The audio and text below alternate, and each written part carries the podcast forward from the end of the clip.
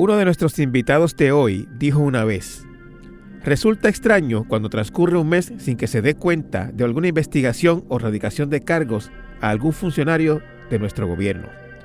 Veamos, por ejemplo, los últimos meses. Y los primos del gobernador Pedro Pierluisi fueron sentenciados hoy en el Tribunal Federal por robo de fondos federales. La Fiscalía Federal presentó ayer el documento donde hacen la recomendación para la sentencia del ex alcalde de eh, Guaynabo, Ángel Pérez. Sin embargo, a poco más de dos años como incumbente, el primer ejecutivo de ese pueblo costero es el blanco de una pesquisa por parte del FBI. Bueno, llorando, así salió del Tribunal Federal en Atorrey Frances Acevedo, la ex empleada de la ex representante María Milagros Charbonnier, acusada por actos de corrupción. Aferrado a su silla, el alcalde de Ponce, Luis Irizarri Pavón, dijo estar tranquilo a su salida de la sala del tribunal, donde se halló causa para arresto en su contra en dos cargos por presunto enriquecimiento injustificado. otra parte, en el Centro Judicial de Mayagüez, hoy se encontró causa para juicio contra el suspendido alcalde José Guillermo Rodríguez y su directora de finanzas, Yajaira Valentín Andrades. Eso es solo una muestra al azar desde el verano hacia acá. Más atrás, mucho más atrás, hay más. El país sabe y le aturde cuánto se le ha robado durante las últimas décadas.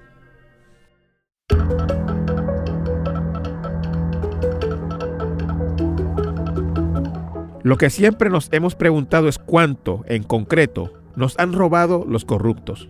Un estudio recientemente publicado por el Observatorio de Sociedad, Gobernanza y Políticas Públicas de la Pontificia Universidad Católica de Ponce hace ese estimado.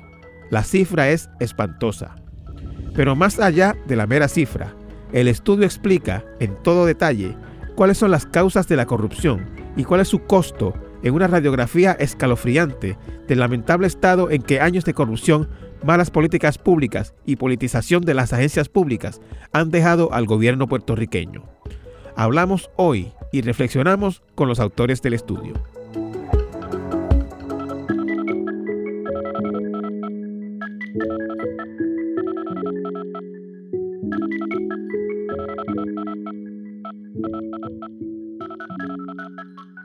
Saludos, eh, hoy nos acompañan eh, los autores de un estudio eh, sobre la corrupción que se publicó recientemente.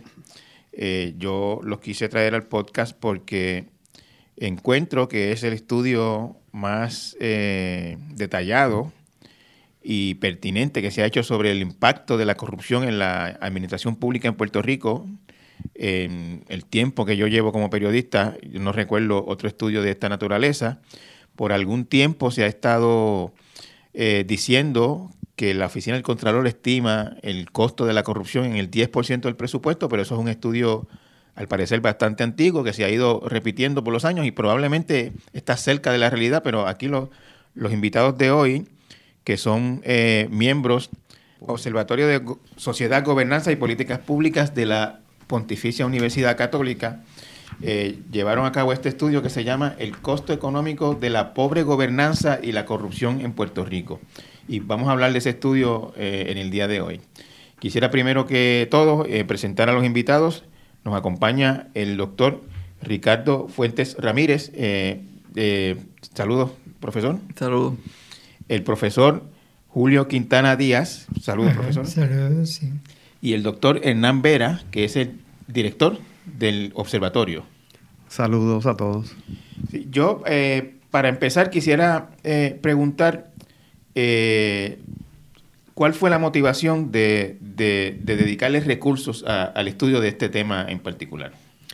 Sí, Benjamín, mira, la Pontificia Universidad Católica de Puerto Rico en el 2020 crea el Observatorio de Sociedad, Gobernanza y Políticas Públicas tenemos una tradición como desde el 2011, de incluso antes del observatorio, donde estudiamos profundamente los problemas más acuciantes del país. Ahí hemos estudiado problemas como la pobreza, el tema de los adultos mayores en Puerto Rico y varios temas así de, por, por el estilo.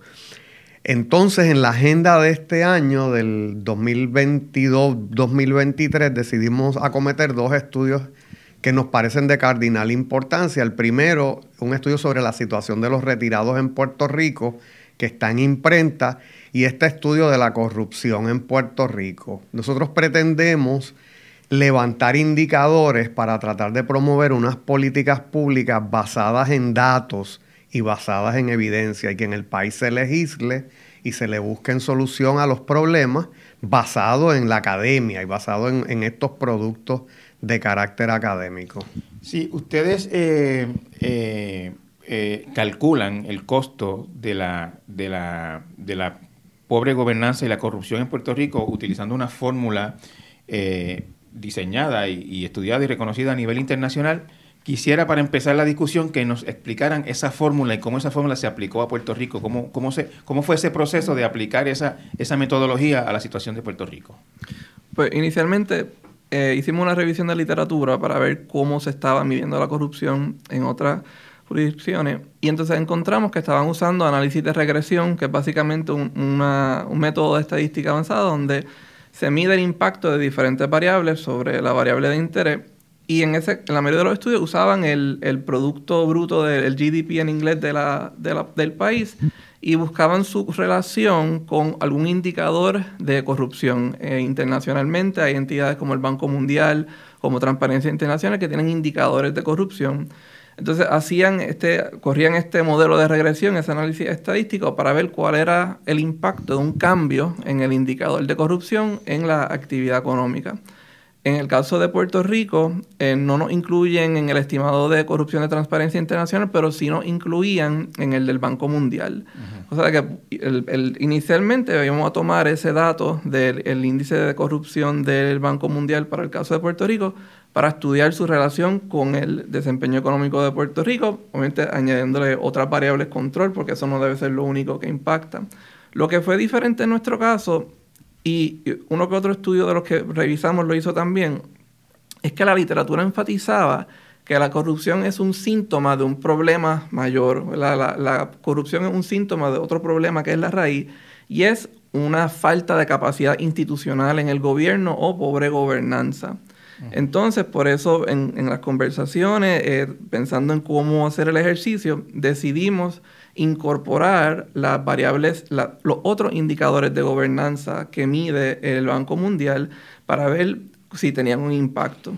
cuando ustedes dicen eh, pobre capacidad institucional en Puerto Rico, eh, yo sé a lo que se refieren, pero yo quisiera que, nos explicaran en, la terminología más, más eh, sencilla posible para el público en general a, qué, uno se refiere cuando uno habla de falta de capacidad institucional. ¿Qué, qué, qué es eso y, cómo se manifiesta en la vida, en la vida, digamos, pública colectiva de Puerto Rico? Que el gobierno no funciona bien, que el gobierno no provee los servicios de una manera efectiva, eficiente. En general, el gobierno no tiene transparencia. Eh, y algo que yo creo que todos en Puerto Rico lo sentimos, lo sufrimos. Uno, uno habla en la calle con alguien y son pocas las personas que te dirían yo estoy bien satisfecho con, con el desempeño del gobierno de Puerto Rico. Yo creo que... Pocas. Hay, un... Pocas, dice usted. Eh, en general hay una desesperanza con la calidad de nuestro gobierno. Así que un gobierno, en, en resumen, ¿no? que no funciona bien. Yo esa es la manera más sencilla que yo lo pondría. Hoy fue otro día de manifestaciones, pero en este caso, padres y proveedores de educación especial que están reclamando servicios para sus hijos y que se les pague. Vamos a Y, esto, eh, en términos de ejemplo, por ejemplo, y valga la redundancia, digamos, eh, ¿dónde uno ve un gobierno que funcione? Bueno, si uno ve, yo hago el ejercicio de dos maneras, unos que busco indicadores de satisfacción ciudadana con su gobierno o precisamente con estos indicadores de gobernanza. Eh, típicamente uno ve que los que mejor salen son los países del norte de Europa, países nórdicos. Hernán también ha estudiado eso, no sé si quiere comentar. Sí, fíjate, yendo incluso al estudio, ¿verdad? Al hablar de esa pobre gobernanza, uno de los elementos que ellos incluyen es la calidad reguladora cómo percibe el ciudadano que el gobierno es capaz de regular, digamos, a los grandes intereses, a estas grandes compañías, al capital internacional. Televisores, ventiladores y hasta frigoríficos. Decenas de electrodomésticos dañados por los cortes de luz han sido llevados este jueves frente a la sede del gobierno de Puerto Rico. Centenares de manifestantes culpan de los apagones a la empresa Luma Energy y piden a las autoridades que rescindan el contrato con la compañía. Así que ese, esa capacidad reguladora, incluso a los ciudadanos, y que lo hemos visto, ¿verdad?, en el, en el manejo de las situaciones ambientales en el país. Pues un Estado fuerte, un Estado que tiene un buen marco institucional, tiene una capacidad reguladora, también tiene una eficiencia gubernamental. Cuando el gobierno hace las cosas, las hace con calidad, las hace con prontitud, podemos confiar en que esta carretera que hace el gobierno va a durar muchos años que está a tono la calidad con la inversión que se hizo. Entonces, eh, cuando hablamos de, esta, eh, de estas situaciones, pues estamos hablando de estos indicadores.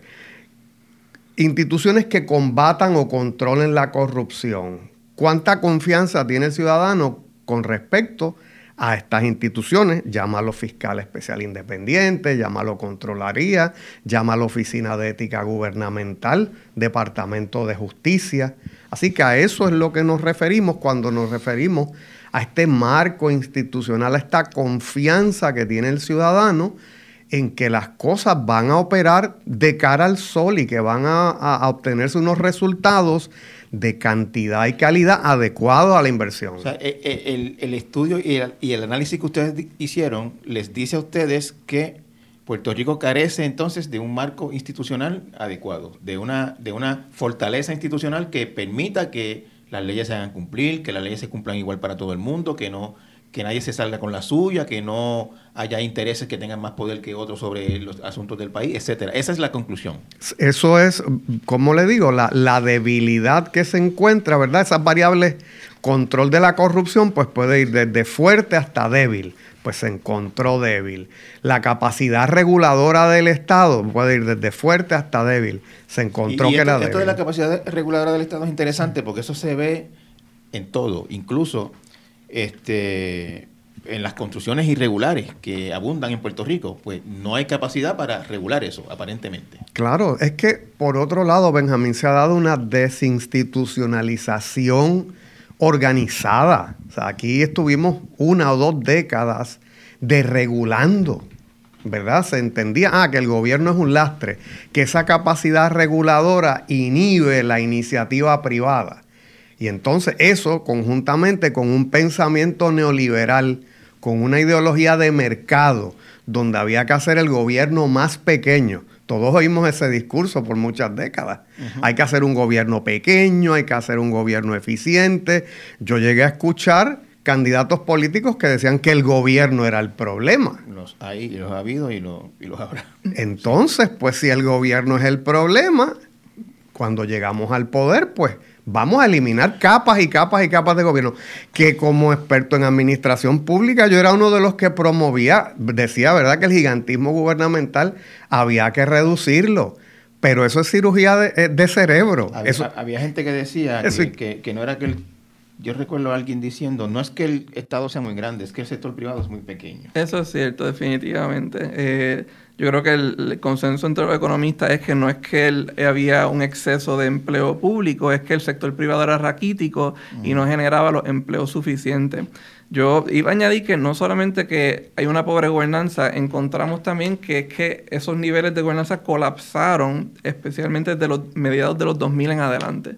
O sea, que Puerto Rico había llegado a cierto nivel en su calidad institucional y a mediados de los ¿Qué 2000... Pasó? ¿Qué pasó? ¿Se, se, se, ve o analizaron qué pasó en ese tiempo? Pues es... Cabalmente en la, en la página 28 hay una, unas gráficas donde se puede ver, eh, por ejemplo, eh, casi correspondiendo también con la, con la crisis económica, el descenso de todos los indicadores de, gobernanza. O sea que antes del 2003, por ahí más o menos, el, índice, por ejemplo, de control de corrupción, eh, el control de corrupción llegó a su punto máximo. desde, el, desde, a, nivel estatal. A nivel estatal, desde, mil, desde el 2000 eh, el 1996 hasta el 2017, nosotros seguimos la trayectoria de todos estos indicadores y también los económicos. Y nos dimos cuenta, primero, eh, que el, comportamiento del, Producto Interno Bruto, del Producto Nacional Bruto, eh, sigue una parábola, llega a un punto máximo eh, alrededor del 2006 o 2005, el Producto eh, nacional Bruto y luego comienza a crecer. Bueno, e, e, ese, ese, ese, ese, periodo que usted menciona, ese, ese Rubicón de 2005 y 2006, que es lo que se señala como el disparo de salida de la crisis, por la salida, em, empezaron a salir las 936, etcétera. Este, lo, lo, que yo encuentro curioso es que ustedes me dicen que en el 2003 el control de corrupción en Puerto Rico estaba, digamos, en su mejor momento. Sí, es que eh, sí, históricamente ocurrió algo en el 2003 o en el 2000, el periodo del 2000 al 2004. Eh, no sé si se recuerda, ¿verdad? Aunque no es, eh, no queremos abordar la cuestión desde un punto de vista político, porque no, nosotros no somos políticos. Yo sé que ustedes no son políticos, pero, todo el mundo sabe que en el 2000 terminó el gobierno de Pedro Rosselló con decenas de personas arrestadas por corrupción. Y en el 2000 al 2004 estuvo Sila Calderón, que hizo de la lucha anticorrupción. Un comité, formó un comité y ese comité fue muy efectivo. Y es cabalmente, recuerden que, que este índice... Ese, comité terminó con muy mala fama. ¿Será? Este, este indicador de... este índice de control de la corrupción eh, es eso. Eh, está midiendo cuánto control tiene ejerce el gobierno para eh, detener ese proceso de corrupción. Entonces, al establecerse ese comité, como que marcó un hito. Y luego, de ahí en adelante, el descenso eh, eh, se puede ver en la gráfica, ¿verdad? Que se presenta en esta página, en la página 28, de todos los indicadores. Entonces, los índices de gobernanza del Banco Mundial, todos oscilan entre negativo 2.5, ¿verdad? Y 2.5 es el máximo. Y Puerto Rico, ese valor que obtuvo en ese momento que fue el punto máximo, eh, lo mencionamos, ¿verdad? Ahí en, eh, que fue alrededor de 1 no, llegó, no llegaba a dos, pero era un punto el máximo, como digo. O sea, cuando mejor estábamos, tampoco estábamos tan bien. Tampoco está, pero era el punto máximo. Entonces luego comienza eh, a descender, todos comienzan a descender, de tal modo que hay uno que es el de, eh, por ejemplo, el de efectividad gubernamental, que está en negativo. Eh, y los otros están cerca de cero, y por ejemplo el índice de control de corrupción está en punto 50 y pico. Yo, quisiera saber, si cuando ustedes dicen el índice, cuando ustedes miden el, el, el, índice de control de corrupción de esta, de este estado, ¿no? de esta entidad eh, estatal o de este gobierno. De este gobierno. ¿Ustedes lo están separando de la parte federal o están incluyendo lo federal ahí? No, no, es aparte, ¿no? sé el, el, Banco Mundial, ¿verdad? No, nosotros como tal no somos los que hacemos el ejercicio, estamos tomando el, el dato de ellos y pues hacemos el análisis estadístico en base a su dato, pero no es específicamente para el gobierno de Puerto Rico. yo, yo, yo, lo que, a lo que yo a lo que yo voy es a que en Puerto Rico hay eh, investigaciones y convicciones de corrupción cotidianamente, regularmente. Dicen algunos de ustedes, no sé si es el doctor Vera en, en, en el prólogo del estudio, que que parece raro cuando pasan unas cuantas semanas y no se oye de ninguna investigación de corrupción.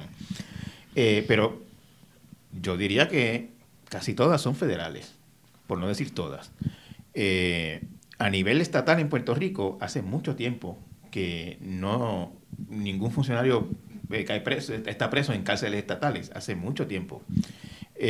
yo el último que recuerdo era el alcalde de Vega Baja, Edgar Santana, aproximadamente en el 2010 por ahí, hace más de 10 años. Eh, cuando ustedes miran las instituciones anticorrupción de Puerto Rico, que no hay ninguna duda de que la gente está insatisfecha con eso porque no procesan a casi nadie, o procesan casos menores, o incluso casos que al principio parecen grandes cuando atraviesan el, el, el, el Via Crucis judicial terminan en minucias, en pequeñas multas, en probatorias, etcétera. El expresidente de la Cámara de Representantes, Jaime Perello, se declaró culpable de dos cargos menos graves por negligencia en el cumplimiento del deber y violación al Código Electoral, como parte de un acuerdo con la oficina del panel del fiscal especial independiente. Este, cuando ustedes miran el aparato anticorrupción del gobierno de Puerto Rico, ¿qué es lo que ven? Yo, yo, yo diría que lo que, o al menos mi, mi, lectura de los eventos históricos y cómo cuadran con los números, es que como mencionaba Hernán, durante los 90 fue que se popularizó esta noción de que el gobierno es el problema y el gobierno tiene que ser lo más pequeño posible.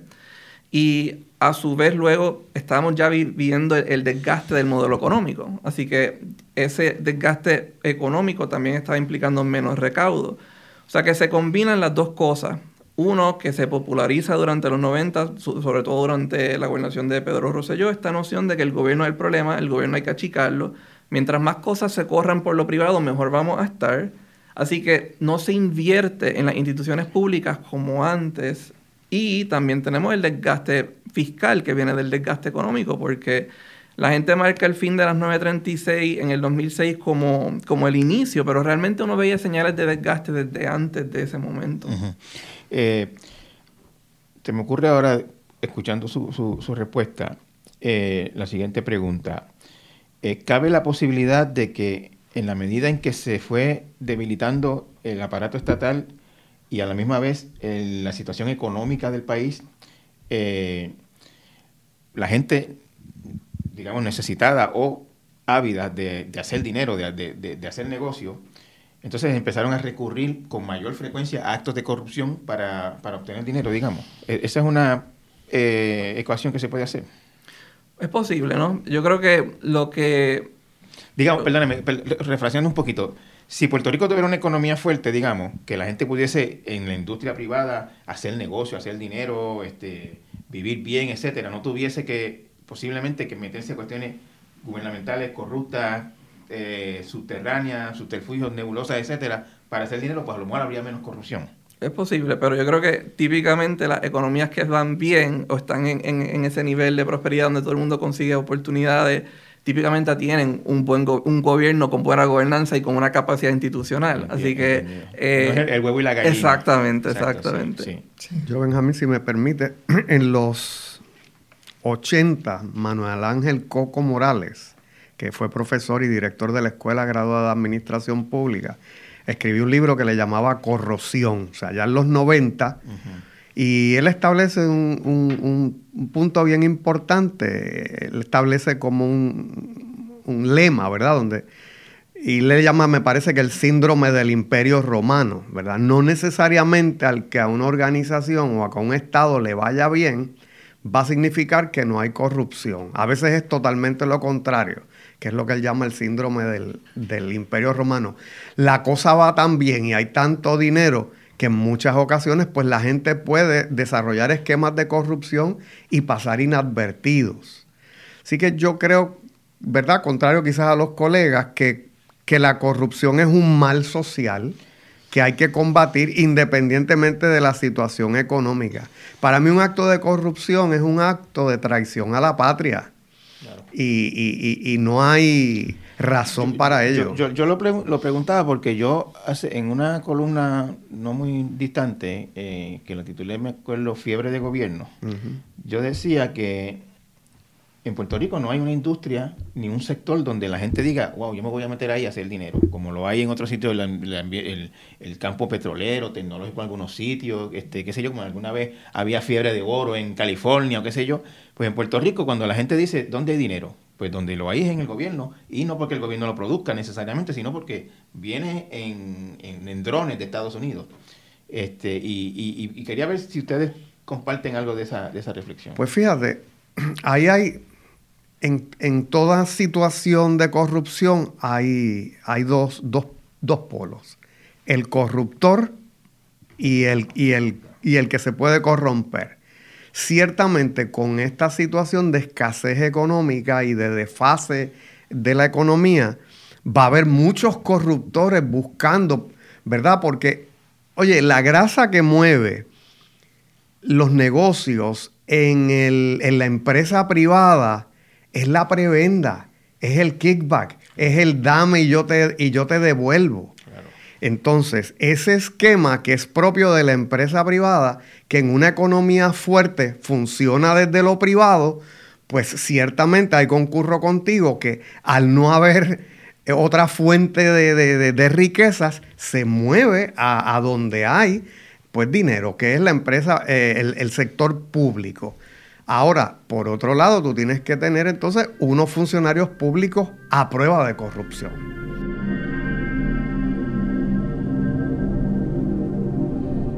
En breve, nuestros invitados dan su diagnóstico sobre el estado de las instituciones anticorrupción en Puerto Rico.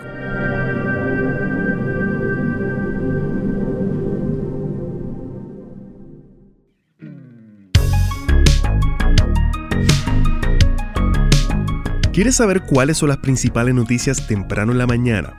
Soy Justin Miguel Santiago Colón, productor de En Diario, donde te resumimos toda la información que necesitas saber para comenzar tu día. En Diario, disponible de lunes a viernes desde temprano en cualquier plataforma para escuchar podcast.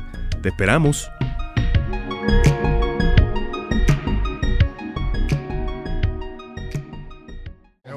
Pues empiezo con usted. Usted ha propuesto algo hoy de hecho, me acaba de escribir este Antonio Zagalía, el ex, secretario de Justicia, diciéndome, llevo 10 años insistiendo en eliminar el FEI y no le hacen caso, los políticos no quieren.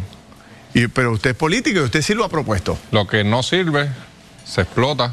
En Puerto Rico, lo que es el panel fiscal especial independiente, la Oficina de Ética Gubernamental, el inspector general no sirven. No sirven. No sirven. Ninguno. Las estadísticas están ahí, Ferdinand. Eh, se han gastado 180 millones de dólares en los últimos 10 años y el país conoce los resultados. Planteé la pregunta y se quedó un poquito en el aire. ¿Cuál es el problema con las instituciones anticorrupción de Puerto Rico? Que, como todos sabemos, le pasan por la nariz los, los, los, esquemas de corrupción y no los ven hasta que, hasta que llegan a los federales. Yo creo, número uno, que se han debilitado, quizás por, ¿verdad? les han quitado personal. Lleva un personal especializado que en muchas ocasiones no se les, no se les concede. Eh, y, vamos, no se le ha dado el campo suficiente para, para fortalecerse. o sea, no se ha hecho una prioridad gubernamental el fortalecimiento de esas instituciones locales de control de la corrupción. No, será, eh, yo Creo, eh, que yo creo que algo que también se indica en este, en este libro es que hay otro problema, que es el partidismo. Exacto, eso, esa era la pregunta que yo iba. Es el partidismo. Y el problema de estas instituciones que se supone que velen por eh, que no, se, no ocurran estos actos, pues están muy politizadas.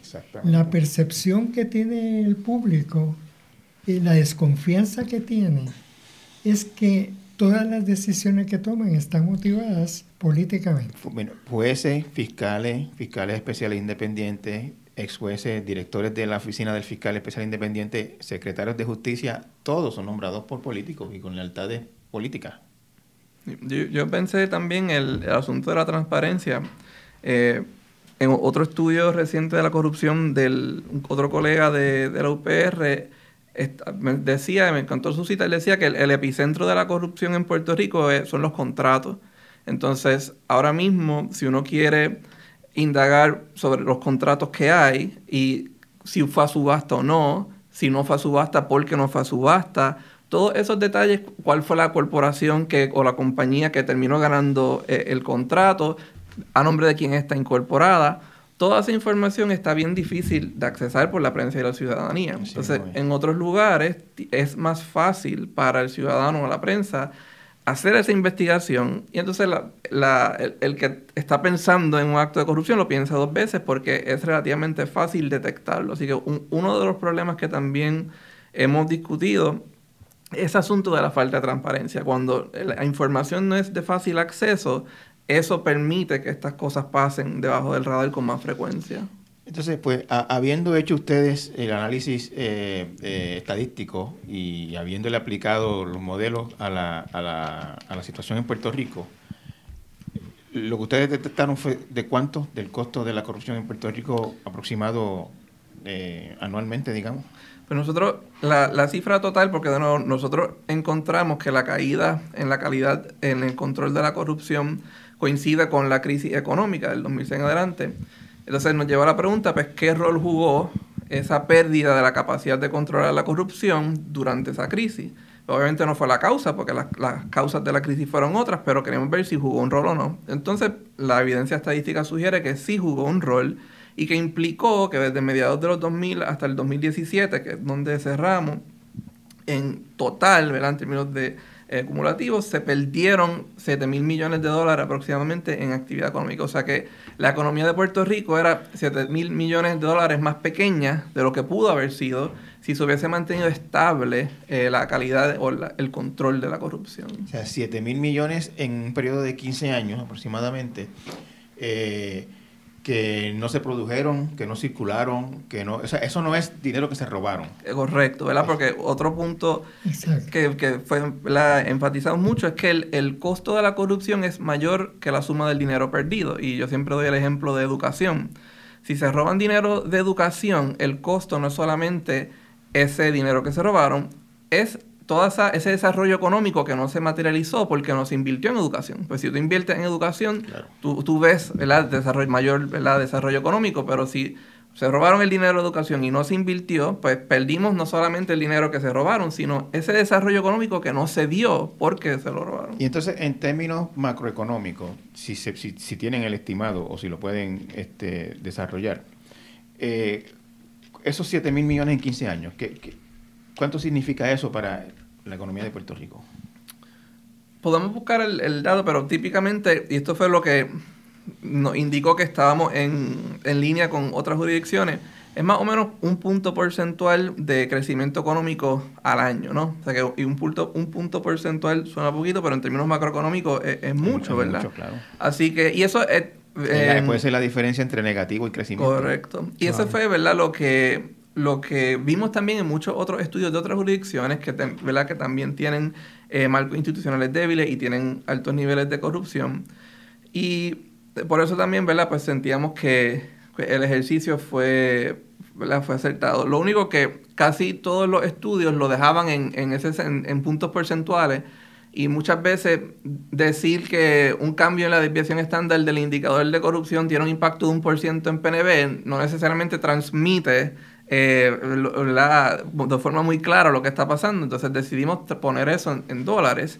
Y esa fue ¿verdad? En la segunda parte del ejercicio, poner eso en, en números, en dólares, para poder comunicar ¿verdad? la magnitud del problema. Este, ustedes, como eh, hablamos al principio, eh, y hemos estado hablando durante toda la charla, vinculan el tema de la corrupción como, una, como un síntoma y, el, y, de, de, otro, de otros problemas. Y ese principal otro problema es la pobre gobernanza, que eso es lo que ustedes, básicamente, el grueso de su estudio es señalar el impacto de la pobre gobernanza. Eh, háblenos un poquito de las manifestaciones de esa pobre gobernanza. ¿Cuáles son las cosas que se ven en Puerto Rico que son señales de pobre gobernanza? Cosas que la gente cuando las vea diga, eso no debe ser así. Mi ejemplo favorito el, el, asunto de los planes de desarrollo económico. Siempre estamos hablando de que hace falta un plan de desarrollo económico, pero la realidad es que se han escrito docenas de planes de desarrollo económico. Cada administración tiene un plan de desarrollo económico, la academia ha generado un sinnúmero de planes de desarrollo económico, el sector privado también. El asunto, y, y prácticamente todos esos planes tienen muchos puntos en común. El asunto es que ninguno se implementa. O sea que el, el asunto es de implementación, no de que falte idea o falte un plan. O sea que esa incapacidad del gobierno de poder implementar de una manera efectiva y consistente a mediano y largo plazo una estrategia de desarrollo económico es para mí ¿verdad? una de, las de las señales de, de, ese, de esa pobre gobernanza y, y, de las que más preocupa. Fíjate, Benjamín, para mí gobernanza, ¿verdad? En el sentido académico, implica un gobierno más allá del Estado. Un gobierno donde el ciudadano privado pueda hacer aportaciones, donde el sector eh, no gubernamental, las organizaciones sin fines de lucro, los clubes de prensa, la academia, puedan hacer aportaciones. Entonces, cuando uno tiene un sistema donde tiene que hacer peticiones de derecho a información de los ciudadanos para obtener documentos que en cualquier otra jurisdicción ponen en un portal y cuando uno tiene que llevar, como le ha pasado el Centro de Periodismo Investigativo, hasta los más altos tribunales para obtener una información que es pública, pues es un tremendo indicador de, mala gobernanza, porque el, ciudadano tiene el derecho a esa, a esa información. También la participación ciudadana, o sea, cuando el gobierno de Puerto Rico estuvo en su mejor momento, pues vamos a decir 40 y 50.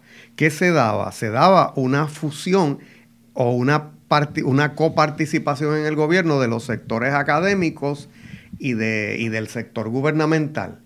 A la universidad, si se iba a hacer una reforma de salud, pues la Universidad de Puerto Rico tenía un rol importante si, cuando se fue a redactar la constitución de Puerto Rico, pues ponencia de la Escuela de Derecho, eh, análisis de la Escuela de Administración Pública. Entonces, incorporando estos sectores vivos de la sociedad, se, se le lleva una sangre nueva más allá del gobierno, porque es que el gobierno es un asunto tan serio, el gobernar es un asunto tan serio que debe trascender las barreras de los, de los funcionarios electos. Entonces, a la medida que, no incorporamos esta ciudadanía y en la medida en que no incorporamos estos sectores, eh, porque hay saberes más allá de, la legislatura y hay saberes más allá de las agencias. Sí, yo, quería, o sea, eh, un poquito en torno a eso que usted me está diciendo y, lo que, y lo que comentó el doctor eh, Fuentes. cuando él habla de que los el mejor ejemplo le parecen los planes económicos que nunca se llevan a cabo. Y, eso ocurre, él lo menciona en planes económicos, él lo, eso ocurre en muchísimas instancias. Planes educativos, reformas educativas, reformas contributivas, este, planes estratégicos de, tal o cual cosa, de energía, de lo que sea. Todo se queda, siempre estamos como repitiendo lo mismo, uno tras otro. Este, ¿A qué se debe esto? ¿Cuál es la idea de ustedes? ¿A qué se debe esto? O sea, ¿por qué es que cada gobierno viene con su propio libro y borra todo lo que hizo el anterior? Yo creo que volvemos al, asunto de el rol tan significativo que juega la política partidista en la dirección de la agencia. uno no tiene consistencia a mediano y largo plazo porque cada vez que hay un cambio de gobierno, uno ve que se empieza desde cero, o sea, no hay una continuidad. Así por eso, ¿verdad? Y, y, Hernán ha trabajado con este tema. Se recomienda que la alta dirección de la agencia esté fuera del proceso electoral, que sean empleados de, básicamente que hayan menos empleados de confianza en esa, en esa alta dirección de la agencia. Cuando, llega un, cuando, o sea, si alguien se postula a la gobernación, lo hace porque presumiblemente vamos a, a, poner el, el, el sombrero de alguien inocente de momento aquí, de alguien cándido, lo hace porque quiere el bien para Puerto Rico porque lo que está viendo no le parece el bien. Y yo, vengo con mis planes. Por lo tanto, si yo vengo con mis planes y con mi visión, yo necesito gente en los puestos de gobierno que respondan a mi visión. Eso es una. Eso es un discurso bien apropiado para los políticos y promovido para los políticos. Nosotros desde el observatorio proponemos una, como dijo Ricardo, una dirección pública profesional. Países como Chile tienen una dirección pública profesional. Interesantemente, los Estados Unidos tienen una, dirección pública profesional, España, Reino Unido, donde el jefe de agencia es, es, elegido, ¿verdad? Es designado por el político. Quizás la segunda persona en la agencia también, pero de ahí en adelante son funcionarios del servicio profesional gubernamental, que son gente que debe tener una preparación básica, nosotros decimos, de de parecida a una maestría y esas personas pues responden al, a, lo que el país necesita, ¿verdad?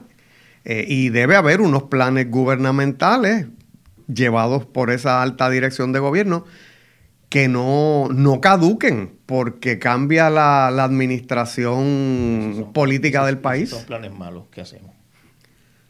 Es que, bueno, si son... Bueno, entonces ahí ¿qué, ¿qué propone el observatorio? En un libro que se llama De los desafíos a la esperanza, un, un proceso donde cuando se aprueba una legislación y hay una derogación de fondos, haya una auditoría de esos fondos y de ese plan. O sea, que, que cada vez que, ¿verdad? Nos decimos, vamos a hacer tal carretera y se van a asignar fondos, pues ¿cuál va a ser la auditoría?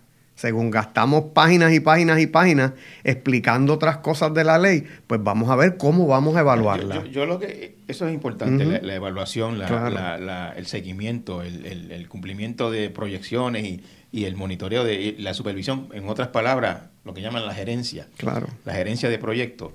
Este, yo yo la- la- se lo planteo de esta manera, haciendo un poquito como, digamos, abogado del diablo, ¿no? Este, eh, el, el- el gobernador, pues, se, se- postuló eh, promoviendo un cambio, eh, digamos, en el modelo educativo.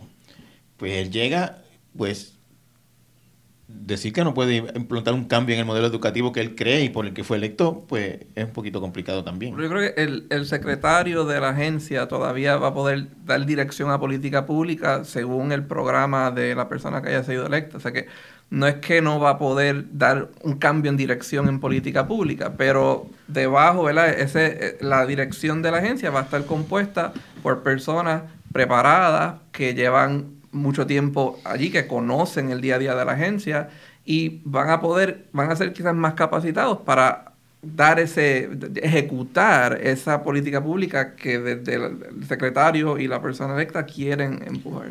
En- Es que- ajá, sí, dígame. Eh, es que parte del problema también encuentro yo es que no existe el principio de mérito.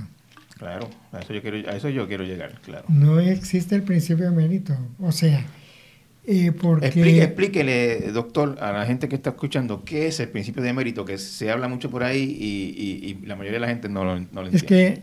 que se debe, los, los, las personas que van al servicio público, si existe un, un, un principio de mérito, es que se le reconoce el conocimiento que pueda tener esa persona eh, que está, eh, está, ofreciendo esos servicios.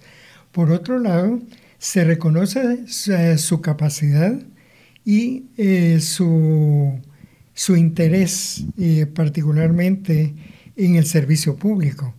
Pero lo que ocurre usualmente con los cambios de gobierno es que vienen personas muchas veces que no están capacitadas a ocupar los cargos públicos más altos de las agencias. Sí, vienen porque, Gan- porque- ganando, ganando unos sueldos y entonces esto hasta hace resentir a las personas que sí tienen el conocimiento dentro de esas agencias y ven que sus salarios y sus ascensos y todo esto no lo reconocen. Vie- Vienen, vienen, o sea, se nombran personas no por el mérito, Exacto. no por la capacidad, no por la experiencia, sino porque fueron leales a los que están Exacto, gobernando. exacto. O porque trabajaron en la campaña, o que hicieron esto, o también, dinero. o no necesariamente, sino el amiguismo, eh, hasta la- los lazos familiares, eh, Claro. ¿verdad? etcétera. O sea que para mí es fundamental el principio de mérito. Y en, un- y en un, y en un, y- y en un sistema con un, en un gobierno con un sistema de mérito, de principio de mérito que se respete, nadie puede acceder a un puesto, puede ser el más popular o el más PNP o el más independentista, pero si no tiene las capacidades para el puesto, no lo logra. Y puede ser el más PNP, el más popular o el más independentista, o el más de Victoria Ciudadana o de Proyecto de Dignidad, y si tiene las capacidades, vas a tener el puesto. Claro. Eso, Eso es. eso, eso es el principio de mérito. Y en Puerto Rico eso no existe ni siquiera, este, digamos, letra muerta. O, o- a- a- Lo- yo de- dediqué un, un- un libro a eso, se llama El Sistema de Función Pública en Puerto Rico. Eh, lo hemos minado por todos lados. Eh, Eh, Vamos a decirlo de esta manera. En teoría existe. eh, ya, ya casi ni eso. O sea, queda muy poco, ley tras ley. La ley 7 lo afectó, la ley de transformación laboral lo afectó.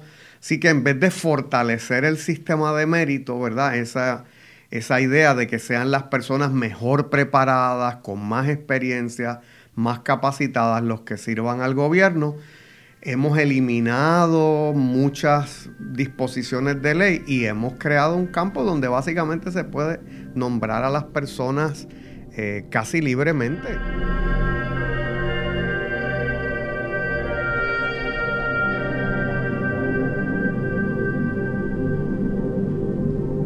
A nuestro regreso, la conclusión de nuestra charla con los doctores Ricardo Fuentes, Hernán Vera y Julio Quintana. La economía de Puerto Rico y las implicaciones sobre tu vida son temas que no debes perderte. Para mantenerte al tanto, puedes suscribirte gratis al newsletter A Fin de Cuentas, en el que la periodista Joan Isabel González, editora de negocios, te mantiene informado acerca del quehacer económico y empresarial, tanto en la isla como a nivel internacional. Regístrate en la página principal del en la pestaña de newsletters. Espéralo en tu correo electrónico cada jueves. Vamos a verlo de esta manera. Voy a pensar en una agencia así al azar, digamos, este, eh, qué sé yo, el, Departamento de Obras Públicas.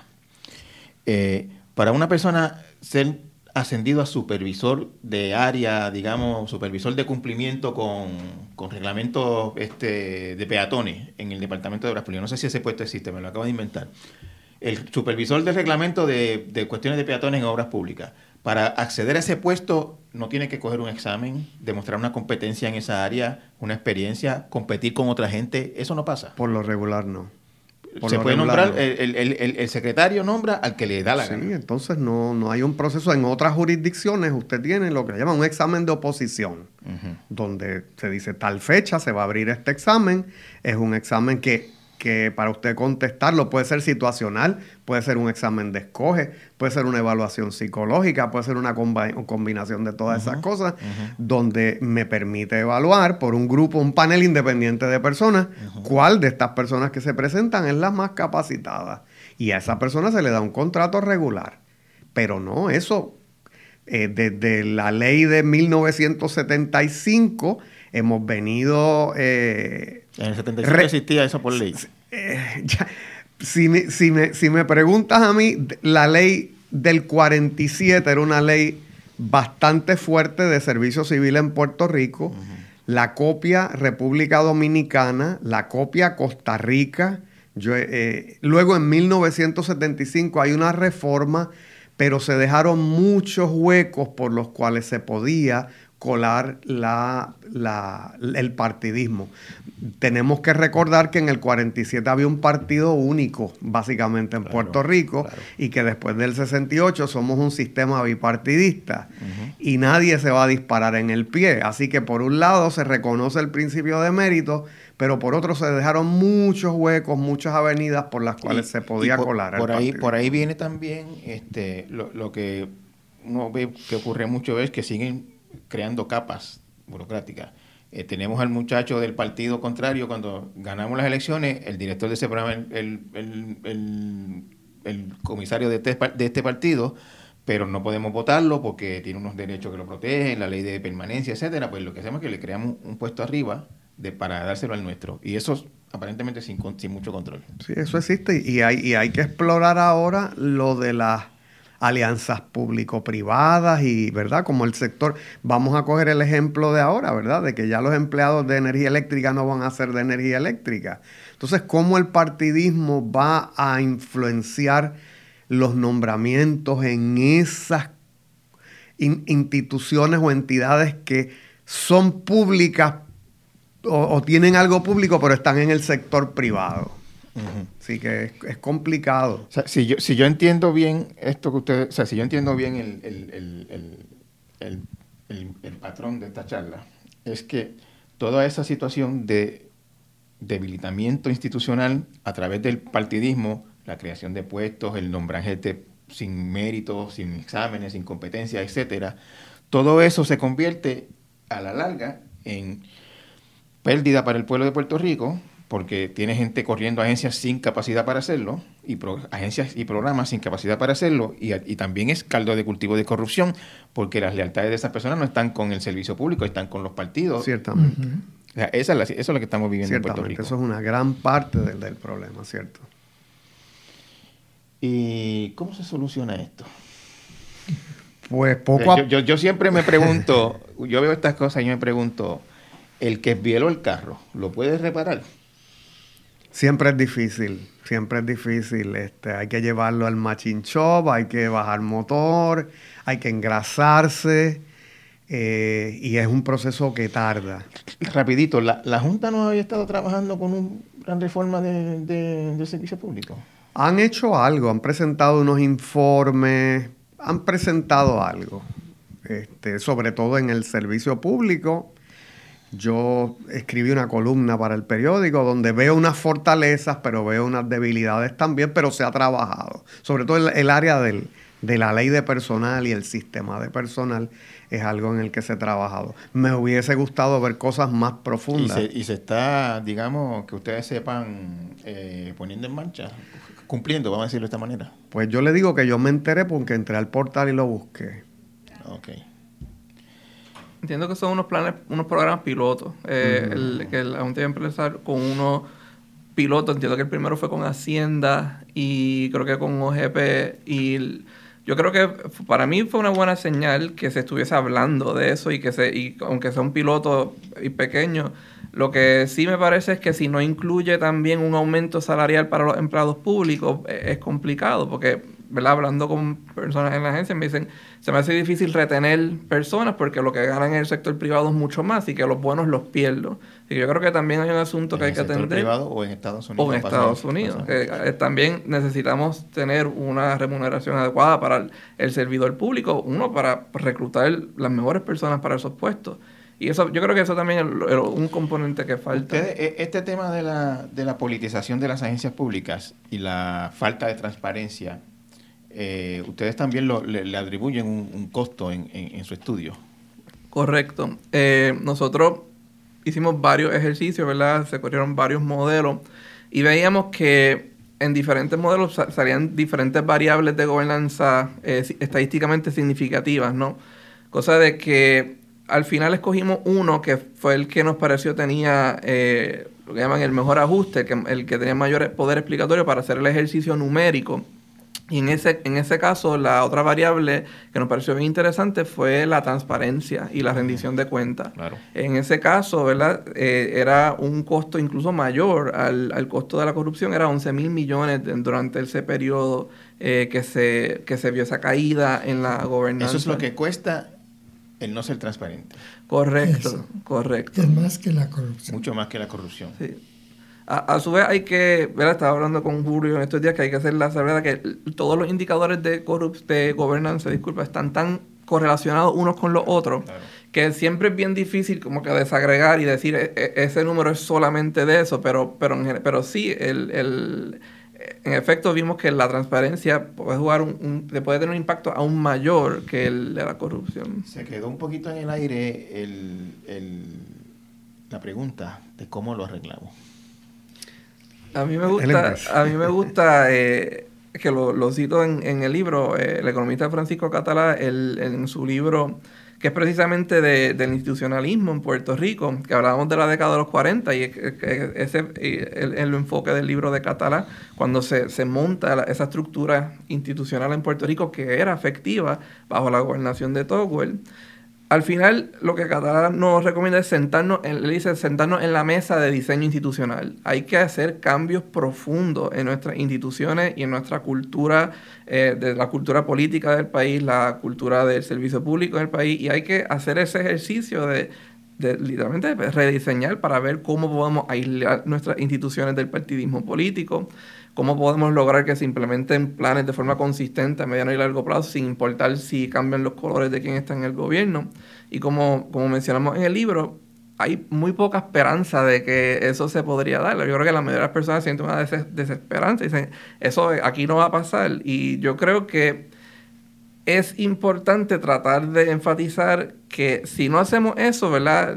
Realmente no, no hay salida. Tenemos que trabajar con el tema de rescatar nuestras instituciones públicas, porque si no rescatamos nuestras instituciones públicas del partidismo, no, ¿verdad? Vamos a seguir teniendo una economía contrayéndose, más personas que se tienen que ir porque no hay oportunidades aquí y el- la, la- la persistencia de la corrupción. ¿Quiere decir algo doctor?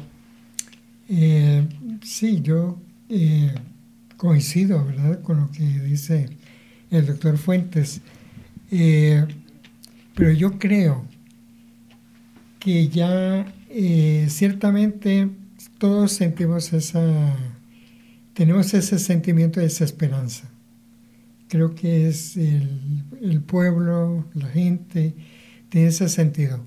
Pero yo creo que si no se, si no hay un grupo, si no hay gente que esté dispuesta a poner un grano de arena en todo este proceso, pues le estamos dando, digamos, eh, eh, dándole largas al asunto, estamos alimentando el problema.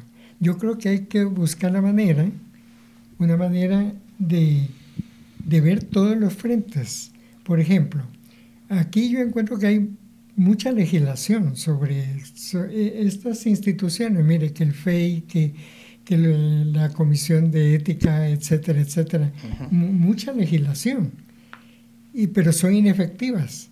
Entonces, comenzar con poco, comenzar primero con unos, eh, focalmente, ubicarnos en algo y trabajar junto con con estas instituciones como periodismo, el Centro de Periodismo Investigativo, como Transparencia, ¿verdad? De organizaciones eh, sin fines de lucro, la academia, comenzar y formar grupos focales en la Universidad Católica.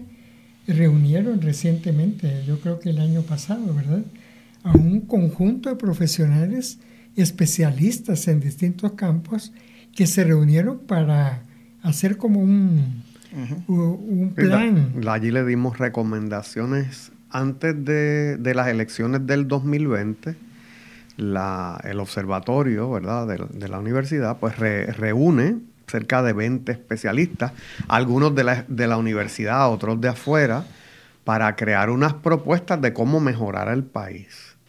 ¿Verdad? Entonces ahí había propuestas de legislación ambiental, había propuestas de ordenamiento territorial, había propuestas de cómo mejorar el seguimiento a la legislación.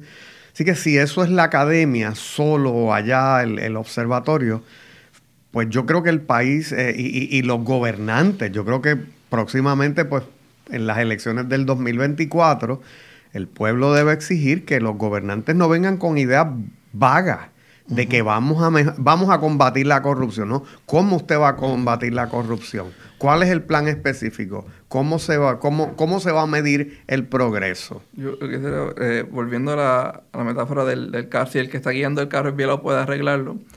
Me gusta, pero como yo lo veo, es que el carro hemos tenido a, dos personas, uno rojo y uno azul, que los dos están dándole el guía a la misma vez, tirando para un lado y no estamos guiando de una manera consistente. Entonces ahí estamos chocando el carro por todos lados en vez de ir bien. Yo creo que como yo lo veo es, tenemos dos opciones, o le, decimos a las dos personas pónganse de acuerdo y guíen bien o vamos a poner un conductor nuevo. Y eso, eso es en lo que estamos. Yo creo que tenemos que exigirle a los dos partidos dominantes que ¿verdad? en otros países se habla de lo que se conoce como un pacto social y es que se ponen de acuerdo en que aunque somos dos partidos diferentes, este va a ser el plan de mediano y largo plazo y vamos a ser consistentes y el cambio y cambio de colores no lo afecte.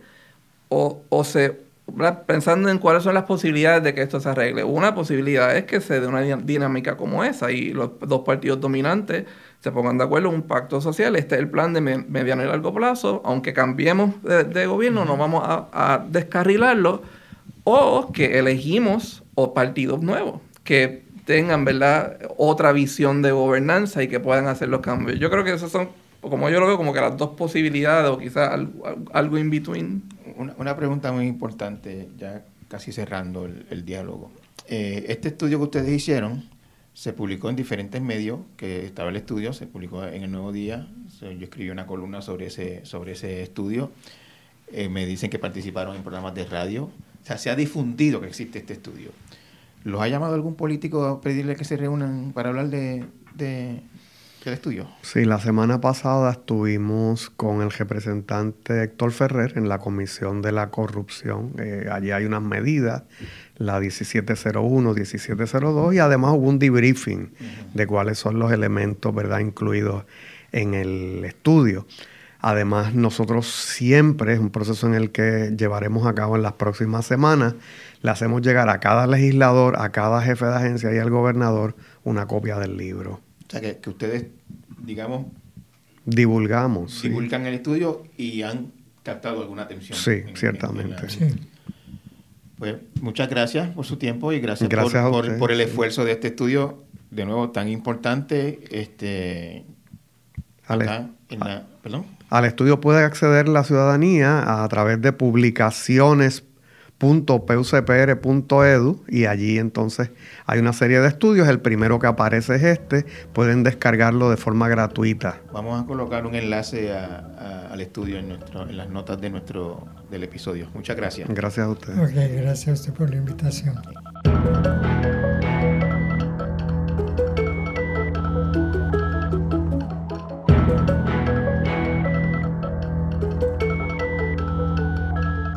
Torres y Entrevista es una producción de Jeffar Media. Puede conseguirlo en cualquier plataforma de podcast. Agradecemos que lo valoren y lo compartan. Justin Miguel Santiago estuvo a cargo del diseño de sonido. Producción por Abisael Flores. Producción ejecutiva Celimar Colón. Música original por Rigoberto Alvarado. Denis Rivera Pichardo es nuestro editor audiovisual. Rafael Lama Bonilla es el director general de Jeffar Media. Los esperamos la próxima semana en un nuevo episodio. Hasta entonces.